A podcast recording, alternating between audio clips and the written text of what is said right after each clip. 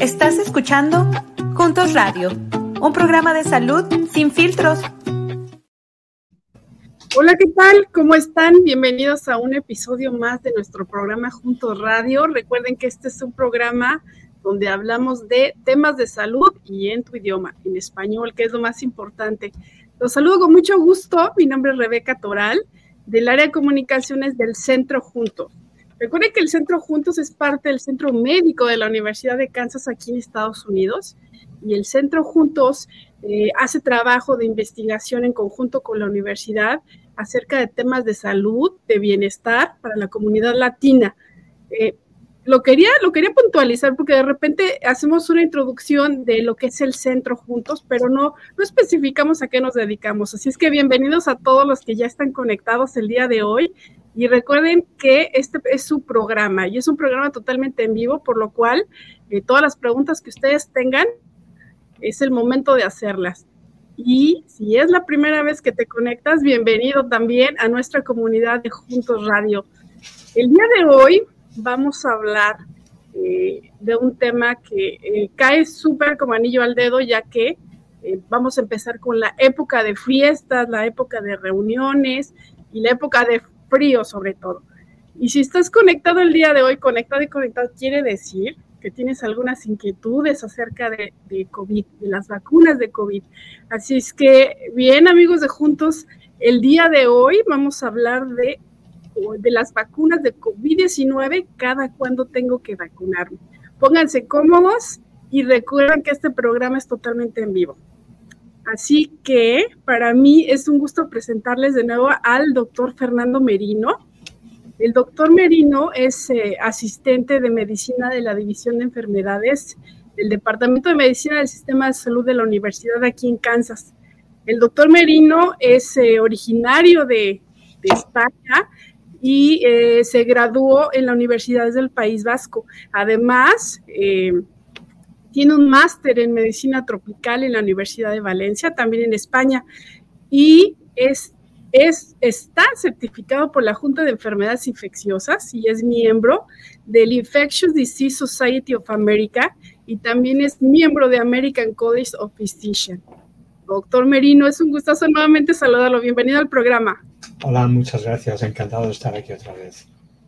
Gracias, doctor. Y para quienes nos, eh, no, lo han eh, escuchado en episodios anteriores, doctor, cuéntenos un poquito más cómo fue su transición de estar en la parte médica en España y mudarse acá en Estados Unidos. Un poquito más de su historia que creemos es de éxito y que, que puede ser eh, una semillita que plantemos en algún otro compatriota que está de aquel lado y que quiera venir a incursionar en la parte de medicina. Adelante, doctor, bienvenido. Sí, como no. Bueno, en resumen, le puedo decir que en España hice los estudios que usted mencionó y con mi título de graduado en medicina vine a Estados Unidos a hacer la residencia hospitalaria. Yo estuve en, en Boston, en el estado de Massachusetts, haciendo la residencia de medicina interna y luego la especialidad de enfermedades infecciosas la hice en la Universidad de Yale, en Connecticut. Y, después de eso, pues eh, bueno, he trabajado en hospitales en el estado de Nueva York y aquí en Kansas y, siempre dedicado a enfermedades infecciosas con, con, una variante más clínica, aunque también he hecho investigación, pero siempre en contacto con pacientes y tratando una variedad muy amplia de, de enfermedades infecciosas. Gracias, doctor, por esta por compartirnos un poco más de todo el background que usted tiene y cae perfecto justamente por eso se ha limitado al día de hoy para ayudarnos a entender un poquito más cómo estamos eh, en, temas de vacunación del COVID-19. Y amigos de Juntos, doctor, durante, si no recordamos, si no mal recuerdo, durante mayo de este año, eh, la Organización Mundial de la Salud, pues declaró que ya se había acabado la fase de emergencia de la pandemia de COVID. Obviamente, lo cual no quiere decir que se acabó el COVID. Lo único que, quiere decir que eh, es que esta fase de emergencia, pues digamos que eh, está en calma, por llamarlo de alguna manera, o está controlado. Y este virus, sin duda alguna, doctor, llegó para quedarse y, y se ha estado mutando a lo largo de este tiempo, que es realmente lo que hemos estado escuchando a través de los medios de comunicación, estas eh, diferentes mutaciones que ha tenido el, el virus. Doctor, y para empezar, ¿nos puede decir cuáles son las variantes actuales de COVID? Sí, em, como explica muy bien, el, virus no ha tenido ningún momento de descanso.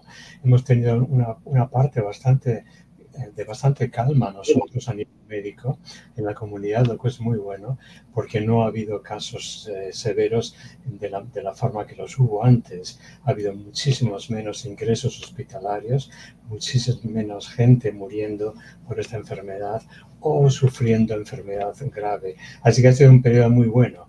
Parecía que estamos en la fase de superación de la enfermedad y evidentemente eso no es así hemos, eh, aprendido a vivir con el virus, hemos aprendido a protegernos, hemos aprendido a usar las vacunas, pero el virus eh, parece que está volviendo. Tenemos datos que indican que hay más casos que durante el verano y estamos en una fase de transición con un aumento paulatino de casos eh, en, los últimos, en las últimas semanas. No hemos visto un aumento todavía en la severidad de la presentación, en la gravedad de los casos, lo cual es muy buena noticia de momento, pero no sabemos qué va a pasar en las próximas semanas. Y es un buen momento para hablar de todo esto porque eh, primero hay que hablar de qué variantes tenemos y luego segundo hablaremos en, en, más detalle sobre qué opciones tenemos de vacuna y, cómo no, de tratamiento. Así que contestando a su pregunta, primero hay que hablar de cuáles son las variantes que tenemos ahora. Y seguimos hablando de eh, subvariantes de Omicron. Omicron vino después de Delta y esos son nombres más o menos fáciles de recordar. Lo que es más difícil de recordar son los nombres de cada subvariante porque tiene muchas letras y números mezclados. Y el estudio de esas subvariantes es lo que determina qué tipo de vacuna hay que fabricar en un momento determinado. Eh, hemos pasado de, varios tipos de subvariantes de Omicron a la que es más común actualmente, que es la XBB15. Eh, lo digo otra vez, difícil de recordar todos los números y todas las letras, pero baste decir que es una subvariante de Omicron y que mm, las vacunas que usábamos hasta hace poco ya no se recomiendan porque no tienen el mismo grado de efectividad. Entonces, eso me lleva a hablar de la nueva vacuna, la nueva vacuna que es importante decir a todas las personas que nos escuchan que va a ser, eh, va a estar disponible dentro de muy poco tiempo. Eh, consideramos que un par de semanas aproximadamente ya estará disponible. Ha sido probada, ha sido la eficacia, ha sido probada, la seguridad, etcétera, y todo va en orden y todo va de acuerdo eh, a lo que esperábamos eh, hasta, el punto que las autoridades sanitarias han aprobado el uso para toda la población. la nueva vacuna no va a ser bivalente como la como la última que usamos. Y es, eh, sencillo explicar por qué, pues por lo que he dicho antes, hace un momento, porque vamos a, el, objetivo de la vacuna es la subvariante XBB15 y por eso se llama monovalente. Eh, hay más, sí, adelante. Ay, perdóneme. Doctor, ¿qué quiere decir bivalente y ahorita que mencionó la palabra omnivalente? Sí, eh, bivalente quiere decir que eh, la vacuna anterior era bivalente porque se diseñó para ser efectiva contra dos variantes a la vez. Eran las variantes BA4 y BA5 y por eso se llamó bivalente. Eran las variantes de Omicron que eran nuevas en aquella época y la bivalente era mucho más efectiva que la anterior que había sido eh, usada. O sea que fuimos de dar la vacuna a dar las dosis de refuerzo, finalmente dimos la, la vacuna bivalente. Y luego llegó el periodo de calma con muchos menos casos y no se hizo necesario repetir más vacunas. Solo la gente que tenía problemas de inmunidad, la gente que estaba debilitada, la gente que no había eh, usado vacunas antes. Doctor, entonces, ¿cuáles serían, eh, digamos, para que, para que estemos en la misma línea de, con usted, cuáles serían las diferencias sustanciales entre las primeras vacunas y esta que, que ya nos dio la buena noticia que ya está a punto de ser aprobada? La, la principal diferencia es la efectividad contra las variantes que se saben que están circulando. Cuando hay un cambio de variantes, el virus muta con un, con un objetivo muy claro. El virus lo que quiere es sobrevivir y extenderse y muta para cambiar la efectividad de las armas que tenemos contra el virus, en este caso las vacunas. Em, por eso, por eso las nuevas mutaciones siempre se espera que sean más difíciles de, ser cubiertas con las vacunas existentes. Y cuando las nuevas mutaciones se extienden, hay que diseñar nuevas vacunas que tengan efectividad específica contra las nuevas variantes. Ok, doctor, ¿y um, quiénes deberían de estar vacunados? Es decir, ¿a partir de qué edad? ¿Cuál es el, ¿Cuáles son las recomendaciones en este sentido? Sí, una, de las cosas más importantes que hemos aprendido en los últimos años conviviendo con COVID-19 eh, es que cuanta más gente se vacune, mejor. Así que vamos a decir que tiene que vacunarse toda la población. Y en principio la recomendación es para, para todas las personas mayores de seis meses de edad, aunque estrictamente eh, diferenciamos los mayores de cinco años y y la población pediátrica entre seis meses y cinco años. No porque la vacuna sea diferente, sino porque se tiene que usar de una forma un poco diferente. Doctor, y uh, le voy a citar un ejemplo. Yo tengo una hija pequeña de cuatro años. Eh, la realidad es que no la he vacunado contra COVID. Estoy, obviamente, es lo que tengo en planes para hacer. Sin embargo, en mi última consulta con la pediatra, eh, le digo, oye, esto ya es parte del, del cuadro de vacunación. Yo estoy hablando desde el punto de vista de una mamá, ¿no? Que, que tenemos esas dudas. Y o es obligatorio o es algo que realmente deba ya de tener este, mi hija. Y la respuesta fue, la realidad es que mm, es, tú lo decides, no es algo que tenga que ser forzoso, no es algo que esté todavía aprobado la vacunación en niños. ¿Esto es real? Eh, bueno, eh, hay que dar, efectivamente hay que dar la opción a los padres, hay que dar la información y que los padres decidan, porque ha habido mucha controversia sobre las vacunas, sobre el tipo de, personas que deberían vacunarse. Yo creo que la información es muy, muy clara y, yo creo que los niños se benefician tremendamente de la vacuna, porque eh, el punto de desacuerdo con, la población infantil siempre ha sido que ellos padecen mucha menos enfermedad. ¿Por qué hay que vacunarlos si padecen menos enfermedad? Y la respuesta es muy clara, porque la vacuna ofrece mucha más protección relativo al, pequeñísimo riesgo que, conlleva y, produce mucho mejores resultados cuando la población pediátrica está vacunada que cuando no está vacunada. Ah, el efecto es muy claro en la población infantil que tiene enfermedades inmunosupresivas, que tienen cáncer, que tienen eh, cualquier enfermedad que pueda disminuir el, poder del sistema inmune. Pero eso también es correcto en cualquier, en cualquier persona de esa edad infantil, en cualquier niño o niña.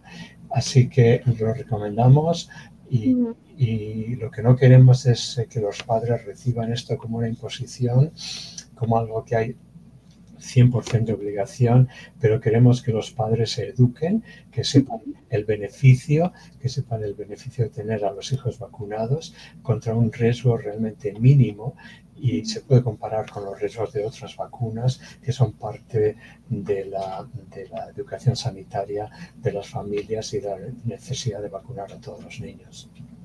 Gracias, doctor. Pues ya lo escuchamos este, directamente de, primera mano del doctor Merino. Es algo que, se, pues, que tenemos que considerar seriamente como parte de nuestra responsabilidad de no seguir creciendo en que no se vuelva otra vez una epidemia este virus, doctor. Y, doctor, yo tengo dudas al respecto, en el sentido, ¿cuántas, ¿cuántas dosis debo de tener? ¿Cada cuándo debo de vacunarme? Considerando que hay estas variantes. Yo me quedé en las vacunas, ya sabe, el primer shot, el segundo, el refuerzo y el tercero pero hasta ahí.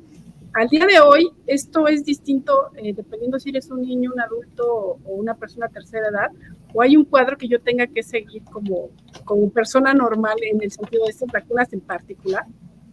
Sí, muy, muy buena pregunta, porque hay gente que se queda un poco confundida, por qué antes eran necesarias más vacunas y por qué ahora se recomienda solo una dosis. Eh, la explicación es compleja y es eh, un poco el resultado de convivir con este virus en la comunidad, de habernos vacunado en, en buena proporción de la población y de tener una inmunidad colectiva y así como una inmunidad personal mucho mejor de lo que teníamos cuando el virus llegó y era un virus nuevo completamente desconocido para toda la población, etc. lo que hemos visto es que buena parte del beneficio eh, en cuanto a menos casos y menos severos era precisamente por el efecto de la vacunación. Y lo que estamos viendo ahora donde los casos parece que están subiendo paulatinamente, es probablemente porque la inmunidad empieza a, a disminuir la calidad de la inmunidad que todos llevamos. Entonces es un buen momento para, vacunarse de, nuevo.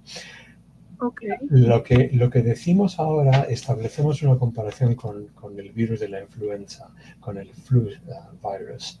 Y es que es muy probable que vayamos a recomendar lo mismo que para el virus de la influenza, que es una vacuna anual, nada más. O sea que no, no va a hacer falta una secuencia de vacuna y después otra vacuna y después una dosis de refuerzo. Muy probablemente no. Hagas, ah, solamente vamos a recomendar una vacuna en esta época del año, entre eh, alrededor de octubre, noviembre, eh, que es cuando los virus respiratorios realmente alcanzan más potencial patógeno, más potencial de ser eh, severos y, y esa es la gran diferencia.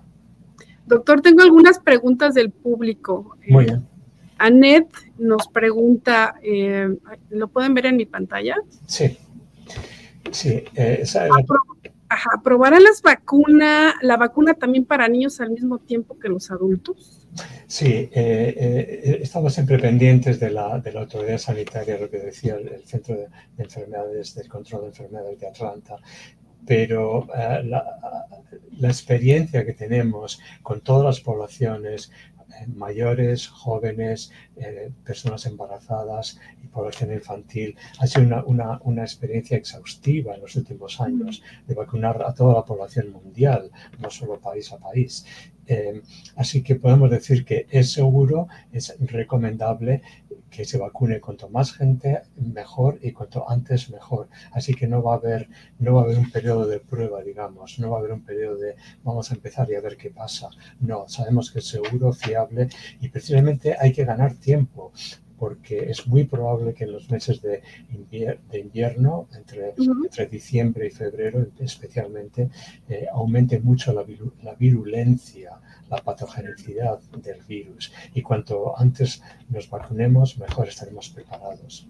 Exacto, ya empiezan las fiestas de fin de año, ya empieza la época de Halloween, el frío, Thanksgiving, Navidad, y obviamente todo eso es un foco importante para contagios. Doctor, tengo más preguntas nos, eh, nos escribe eh,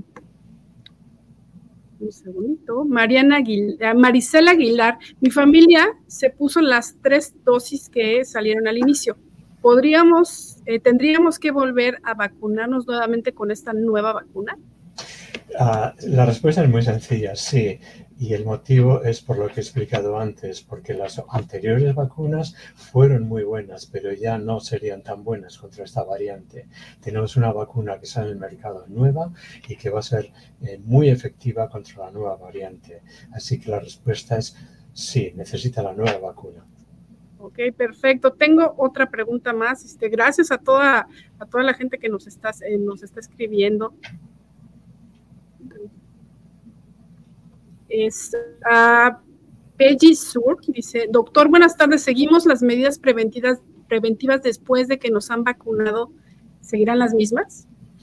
Ah, muy buena pregunta, porque eso nos afecta a todos y la respuesta va a ser diferente según el tipo de enfermedades que una persona tenga, o sea que no, no todos somos iguales desde el punto de vista médico. Y lo segundo, dónde trabaja la persona, porque claro, el, personal sanitario seguimos siendo un poco, un poco consideración aparte. Estamos muy expuestos y hay que tener cuidado de no enfermarnos primero y de no transmitir la infección.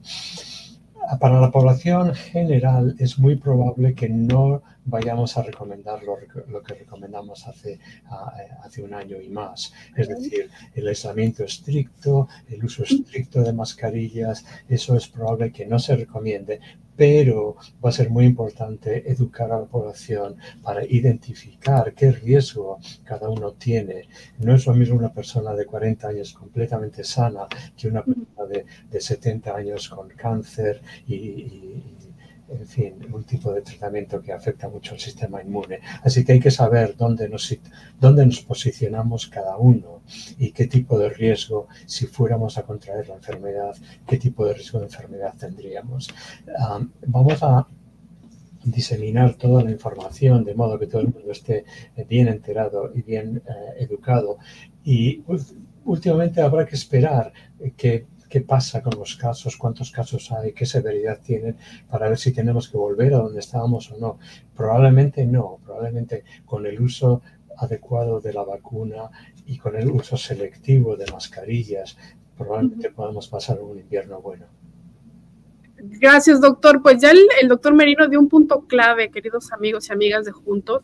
Hay que evaluar el estado, nuestra edad, nuestra condición de salud para tomar las precauciones que debamos considerar precisamente si somos una, eh, un grupo vulnerable. Eh, tenemos que tomar ciertas medidas ahora que empieza la época de, pues de mayor eh, contagio por, la, por el clima y por las festividades. Doctor, tenemos una pregunta más. Este, Lucy se conectó un poquito tarde y nos pregunta, ¿cuál es la variante actual de COVID?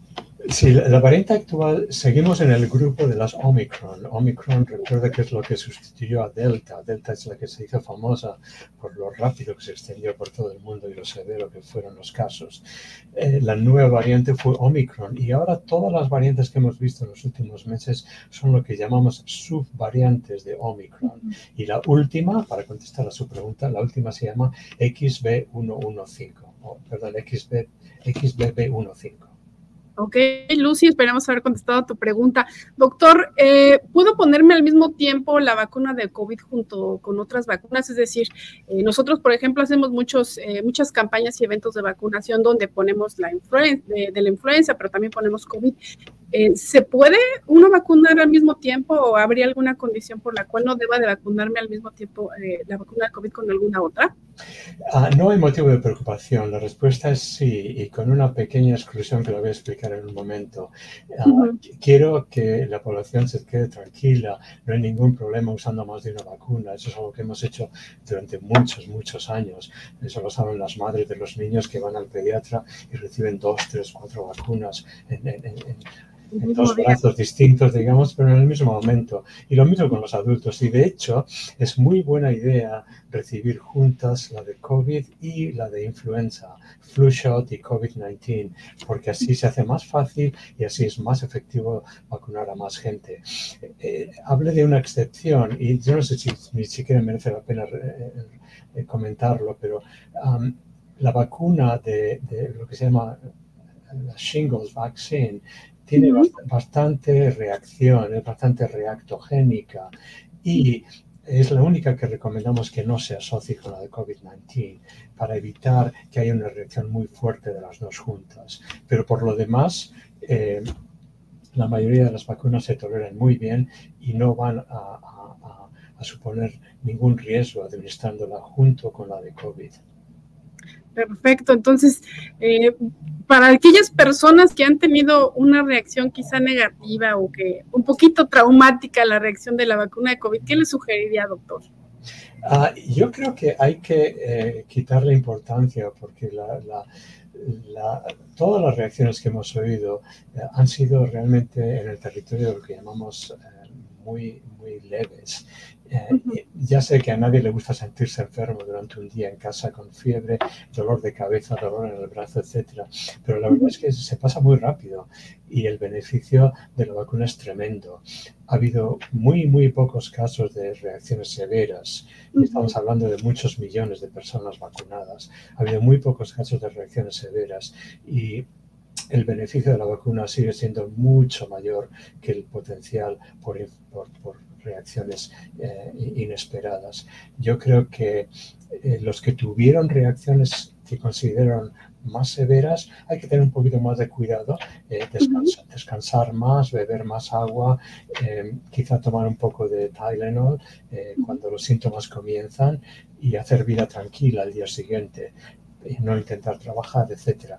Pero en general yo le quitaría importancia porque lo que sí es importante es vacunarse y los efectos secundarios han sido muy, muy leves. Claro, doctor, pues eh, ya escucharon amigos eh, que restemos la importancia a, a las posibles eh, síntomas posteriores a la, vacunación que nos pueden hacer un poquito de ruido que quizás digas, me fue muy mal, me dio mucho dolor de cabeza, mucho dolor de cuerpo. Es también mucho, eh, mucho de esto es la parte mental que, normalmente tenemos los seres humanos ante, lo desconocido, ¿no? Pero ya a este punto, ya, ya que probamos la vacuna, que ya sabemos que sí está funcionando, que sí es algo que, está cambiando eh, o que ayudó muchísimo a, a apaciguar justamente este esta pandemia a nivel internacional, pues es, científicamente comprobado que sí debemos de, apuntar hacia las vacunas. Doctor, y otra pregunta, si estoy embarazada, ¿puedo vacunarme contra COVID? Sí, sin duda, y eso es algo que se hizo campaña muy, eh, muy intensa porque hubo muchas dudas sobre personas embarazadas y se, demostró, se demostró completamente la seguridad del uso de la vacuna durante el embarazo y el tremendo beneficio de poder pasar los anticuerpos al niño antes de nacer. Así que, eh, sin duda, es seguro y es recomendable vacunarse durante el embarazo. Perfecto, entonces ya lo escuchamos del doctor Fernando Merino, es seguro la utilización de la vacuna contra COVID durante el embarazo. Doctor, que aquí viviendo en Estados Unidos, pues eh, sabemos que tenemos gente de todos lados de, los diferentes países que viajamos mucho, vamos y venimos. ¿Qué pasa si yo me vacuno con diferentes tipos de marcas de vacunas? Tenemos dos, dos, marcas de vacunas ahora que van a salir y que son las mismas de antes, Moderna y Pfizer. Y luego va, a haber, va, a haber, una tercera que se llama Noravax, que es un poco diferente. O sea, las dos vacunas que he mencionado primero son de, tecnología de RNA mensajero y la otra sería un poco diferente tecnología, más, más tecnología de vacuna convencional, basada en la proteína del virus. Eh, no importa mezclar la vacuna de, de, Pfizer y de Moderna. Si recibió una, puede recibir la otra como hemos dicho antes, ahora solo vamos a dar una, no va a haber una secuencia de vacunas, salvo en personas eh, en grupos especiales, de modo que no hay ninguna limitación y no hay ninguna contraindicación si una persona recibió Moderna puede recibir Pfizer y viceversa. Perfecto. Doctor, y em, las vacunas contra COVID, ya aparece dando un poquito el programa, ¿seguirán siendo gratuitas o cuál es el futuro en este sentido? Bueno, para contestar a esa pregunta hay que ir a, lo que dijo usted al principio del programa, que la situación de emergencia se había suspendido ya. Y eso es una, buena noticia por lo que supone, pero la parte de mala noticia es que ya las vacunas no son gratis. Así que ah, eso lo, voy a explicar bien porque es importante. Las vacunas no son gratis.